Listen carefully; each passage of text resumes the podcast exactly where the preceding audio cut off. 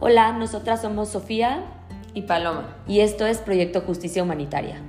Bienvenidas y bienvenidos a este espacio, donde platicaremos con especialistas y personas que nos darán su testimonio para hacer conciencia del rol de la sociedad en los derechos humanos y la justicia. Estamos convencidas de que para tener un mejor país necesitamos un mejor sistema de justicia.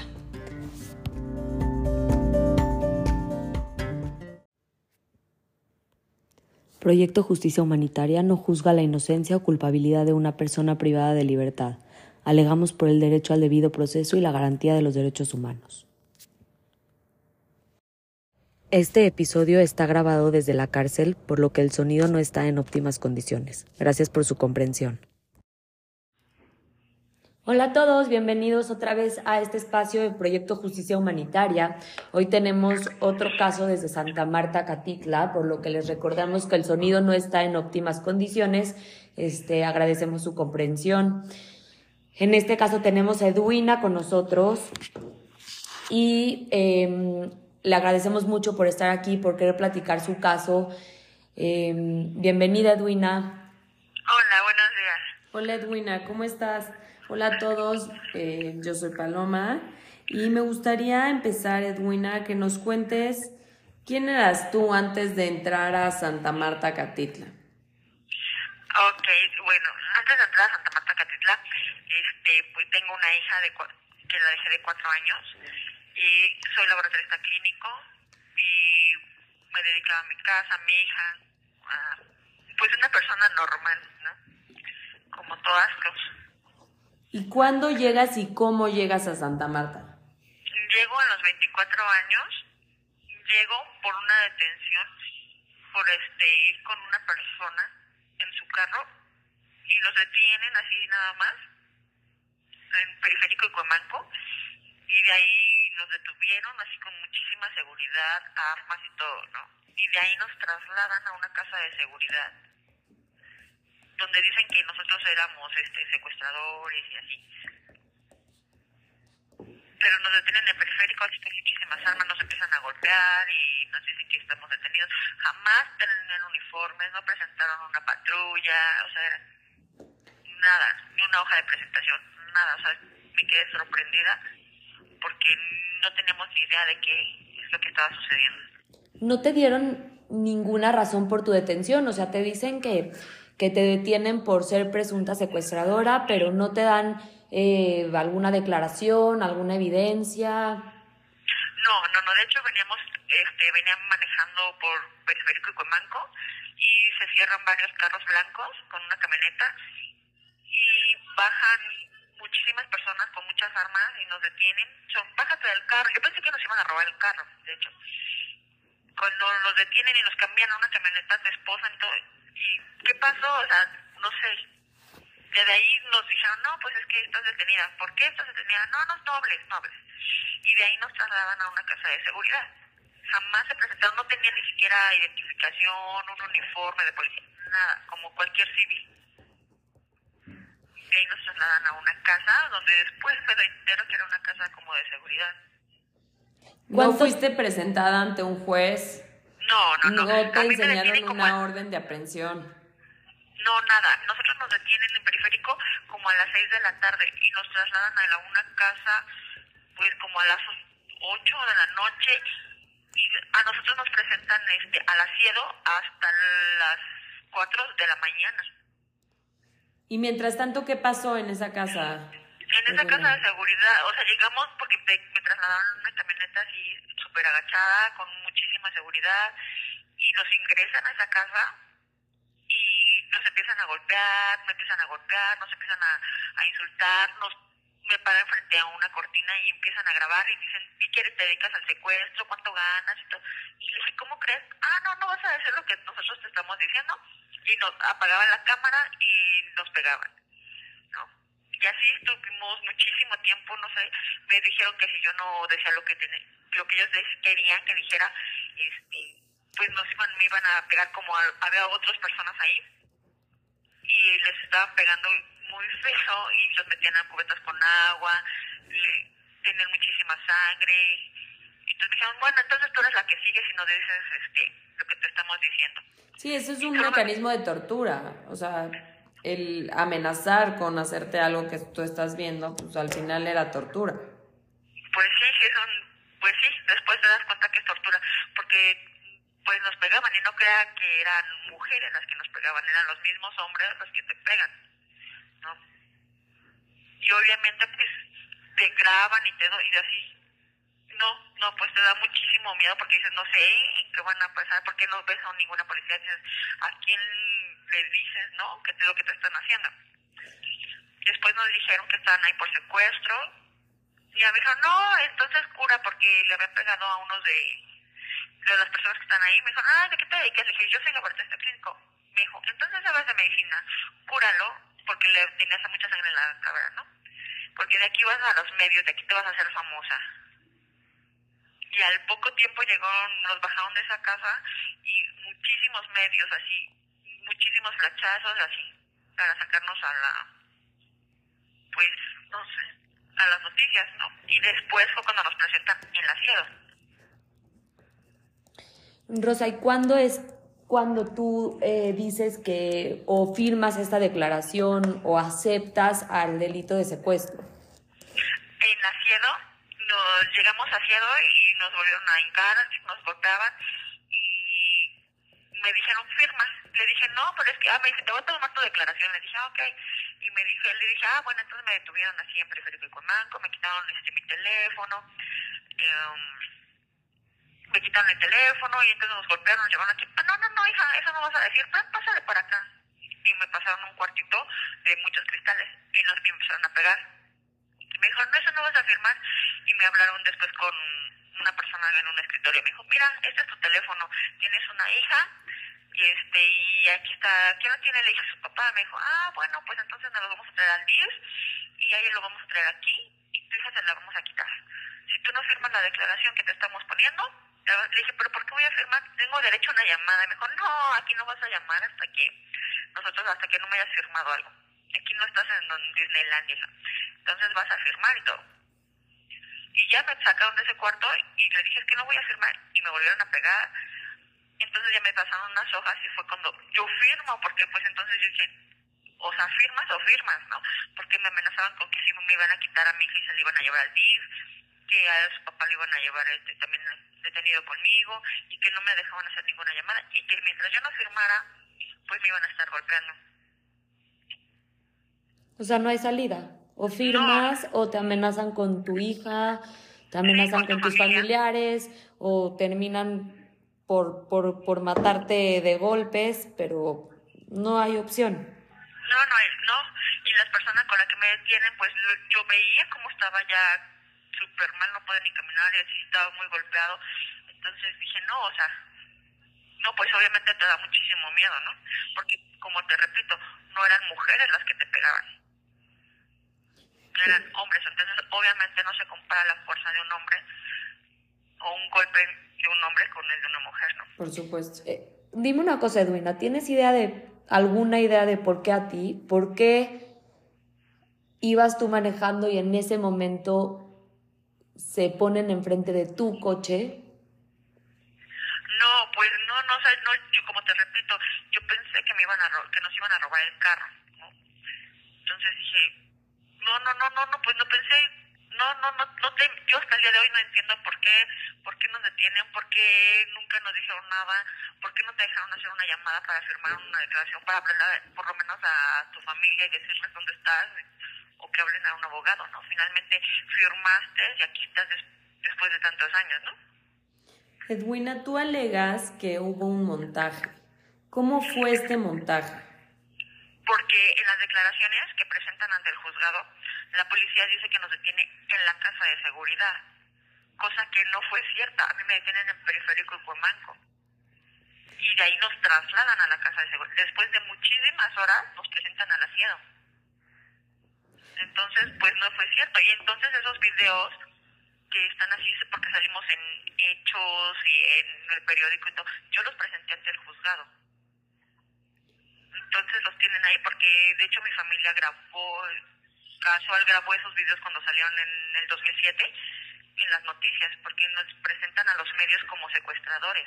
Además, eso ya viola tu presunción de inocencia, porque sin ser sentenciada, sin haber sido juzgada, están diciendo que tú ya eras una secuestradora y presentándote ante la opinión pública. Entonces, eso ya viola de por sí tu presunción de inocencia.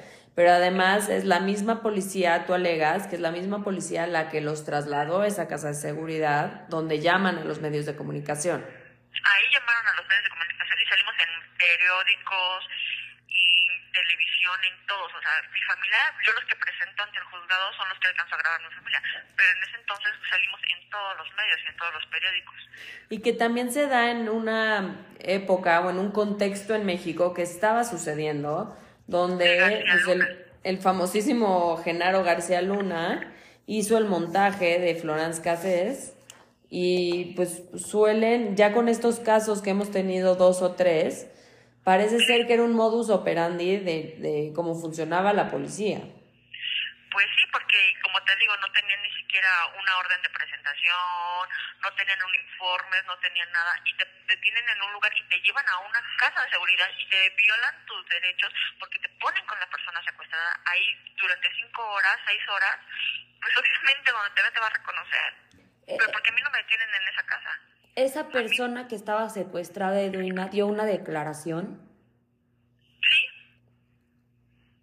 tiene su declaración y dice que una, una descripción mía completamente muy diferente a todas las que se han hecho. Ella dice que soy más bajita que ella, más este blanca, de pelo negro y finalmente, pues en el momento de que me detuvieron está una ficha sinaléptica donde se detienen y toman fotos.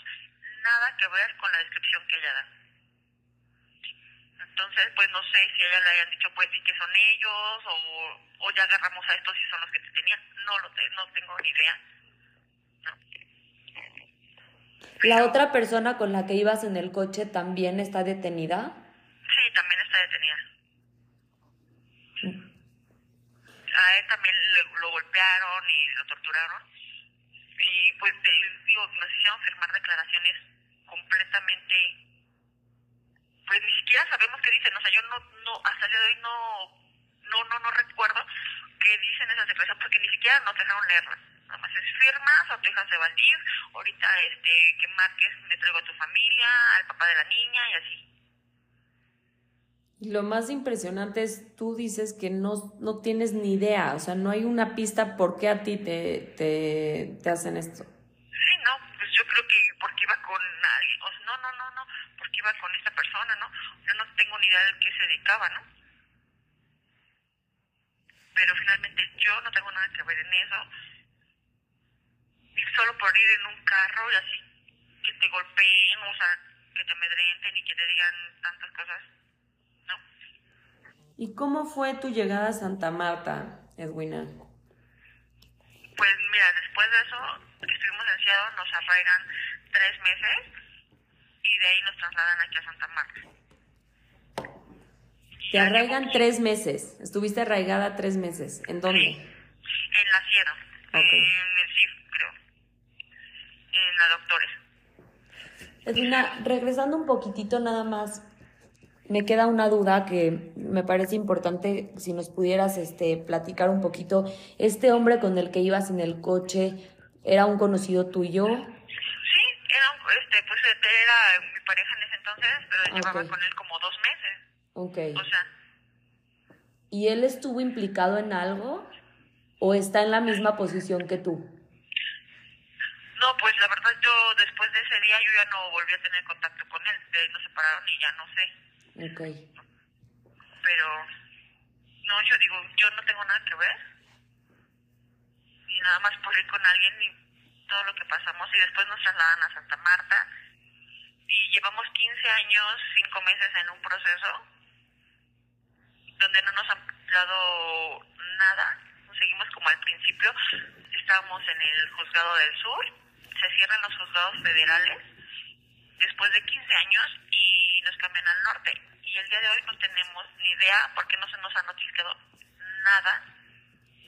O sea, nada. Nos, estamos como en el aire, como si hubiéramos llegado hoy. Después de 15 años no tenemos una sentencia. Todo lo que se ha logrado ha sido en apelaciones, en amparos, pero los juzgados nunca nos dan una una razón, ¿no? O sea, hasta el día de hoy estás sin sentencia. Sin sentencia. Edwina, ¿siempre has tenido a la misma abogada o representante? No, he tenido varios abogados, este, pero hoy tengo esta abogada que es la que más me ha ayudado porque cuando salimos del arraigo salgo con varios delitos. Entonces, en apelaciones se ha demostrado que que pues no tengo nada que ver y me han absuelto de la delincuencia organizada y de otro secuestro. Entonces, la sala nos ha dado otra participación y entonces les dio la orden al juzgado de que pues me den una separación de autos, o sea, de que me separen de todas las personas con las que yo vengo en la misma causa penal. Y eso fue en octubre. Llevo dos años luchando por esa separación de autos, cosa que hasta octubre la sala me dice que sí, que le da 10 días al juzgado para que me dé una audiencia. Eso fue en octubre. En octubre cierran los juzgados y desde entonces, desde octubre estoy esperando esos 10 días que la sala dicta para que me den una separación de autos. Sí, estamos en febrero. o sea, son cuatro meses que llevas esperando una respuesta. Después de los 10 días que quedaron ellos en decir ellos no han dicho nada, entonces yo no sé si sea por perspectiva de género, porque somos mujeres y nos tenemos que esperar más tiempo, porque los hombres con los que nosotros venimos en la causa penal, ellos no quieren cerrar, ellos no les interesa. Entonces el, el juzgador pues dice, no, no podemos violarle sus derechos, pero sí pueden violar los nuestros, ¿no? Porque somos mujeres. A ellos no se les viola ningún derecho porque ellos tienen derecho a seguir luchando por terminar su juicio. Pero uno que ya no tiene pruebas que ofrecer y ya ha demostrado muchas cosas, pues me tendría que esperar a que ellos... Y se lo dije al juez, le dije, oiga, llevamos 15 años, o sea, por favor tenga una consideración, de la separación que se le está pidiendo, ¿no? Que para los que nos escuchan es lo mismo que alega Rosa, que ya la habíamos escuchado en capítulos anteriores y lleva también 15 años en Santa Marta y también está esperando esta separación de, autos. Sí, porque te digo que desde octubre mi separación de autos está dictada que la tiene que resolver. Y mm, apenas mi abogada metió un, escrito donde le dijo que, que pasara. Y le dijo que no, que tenemos que esperar a que lea los 68 tomos que tenemos. Y, o sea, a mí se me hace injusto porque no terminaron de cerrar con el juzgado anterior, ¿no? Si teníamos tantísimos años y ellos tenían de conocimiento de toda la causa, pues cierro antes de terminar, ¿no? O les dicto lo que me están pidiendo. Pero no, tienen que leer 68 tomos de mil hojas cada tomo, entonces no importa si son uno, dos, tres días. Nosotros estamos aquí en Santa Marta y ellos siguen trabajando todos los días. Sí, finalmente Entonces, ustedes pasar cinco, seis meses, un año más y ellos no, no leen, o sea, y uno no les pide que hagan algo extraordinario, sino que se nos haga un juicio este, legal, ¿no? Conforme a derecho. Entonces yo creo que también nuestro derecho es que nos den ya una sentencia o que nos digan algo, porque no se me hace justo esperar a que las 68 tomos para poder decirnos algo. ¿no? eh, Edwina, tú nos cuentas que en tu detención hubo tortura. Un mecanismo internacional que sirve para eh, alegar o comprobar la tortura es el protocolo de Estambul. ¿Tú tienes un protocolo de Estambul firmado? Sí, tengo un protocolo de Estambul que me hizo la fiscalía, donde me lo dan, me lo acreditan. Ok, entonces ya además estás acreditando que hubo tortura en tu detención. Y de todas maneras, el juzgado no dice nada. El dijo que no pueden hacer nada con caso a lo del presidente, porque nosotros, yo metí, este, cuando sacó el presidente el, como un decreto que las personas que llevábamos más de 10 años privados de nuestra libertad y con un protocolo de Estambul acreditado, pues podíamos buscar nuestra libertad. Nosotros metimos este, todo eso a gobernación, se nos dio un número de expediente, se nos asignó un abogado del gobierno y pues es el día de hoy que no tenemos una sola respuesta. Ha venido el, el de la Suprema Corte del licenciado Arturo Saldívar, dijo que iban a checar nuestros casos, cosa que pues seguimos esperando, ¿no? Un, que alguien te ayude o que alguien pueda ver, porque Y finalmente esa es la justicia en México, que es pronto y expedita, no sabemos con quién más acudir, a quién pedir la ayuda, para que vean que hay muchísima injusticia, muchísimo tiempo estando aquí. Sí, que son vidas perdidas. Eh, para ellos es un día, un seis meses, espérate seis meses a que lea, pero para nosotros son, llevamos más de 15 años y medio sin una sentencia, esperando a ver si ahora sí quieren hacer su trabajo, a ver si hoy sí quieren leer, a ver si nos tienen una respuesta. Edwina, justo eh, es eso que acabas de comentar del decreto presidencial era algo que queríamos platicar contigo y preguntarte qué te dice, por ejemplo, tu abogada al respecto, ¿no? Porque el presidente da este decreto presidencial y, y hay, hay, muchas personas dentro de prisión que tienen el protocolo de Estambul y que tienen más de 10 años y no se ve ninguna, ningún avance aún teniendo estas eh, declaraciones del presidente. Pues yo creo que el presidente no tenía ni idea de, cuán, de cómo está el sistema legal en México o cuántas personas existen en prisión con tantos años sin sentencia, ¿no? Yo no sé por qué no ha hecho lo que prometió, como pero yo espero que él haga algo con estos casos, que por lo menos la Suprema Corte empiece a fijarse más en esos casos, que presione en cuanto a tiempo a los juzgados, porque finalmente sabemos que tienen trabajo, pero yo creo que 15 años ya es suficiente como para que no puedan resolver un caso, ¿no? ¿Y qué te dice tu abogada de esta situación? Pues mi abogada dice que, que pues no va a pasar ahí porque no han sacado más, o sea, que no ha salido en la Gaceta Oficial, que no nos hagamos tantas ilusiones, que, eso no es como tan real. Claro, que es como una promesa, pero es una promesa al, final sin fondo. Sin fondo. Sí, me dijo, pues nosotros ya hicimos todo lo posible, pero pues entonces hay que esperar y seguir esperando a ver cuándo cuando dicen algo. Pero pues no podemos seguir esperando porque pues ya son muchísimos años, ¿no? Podemos esperar unos cuantos 10 años más para que... ¿no?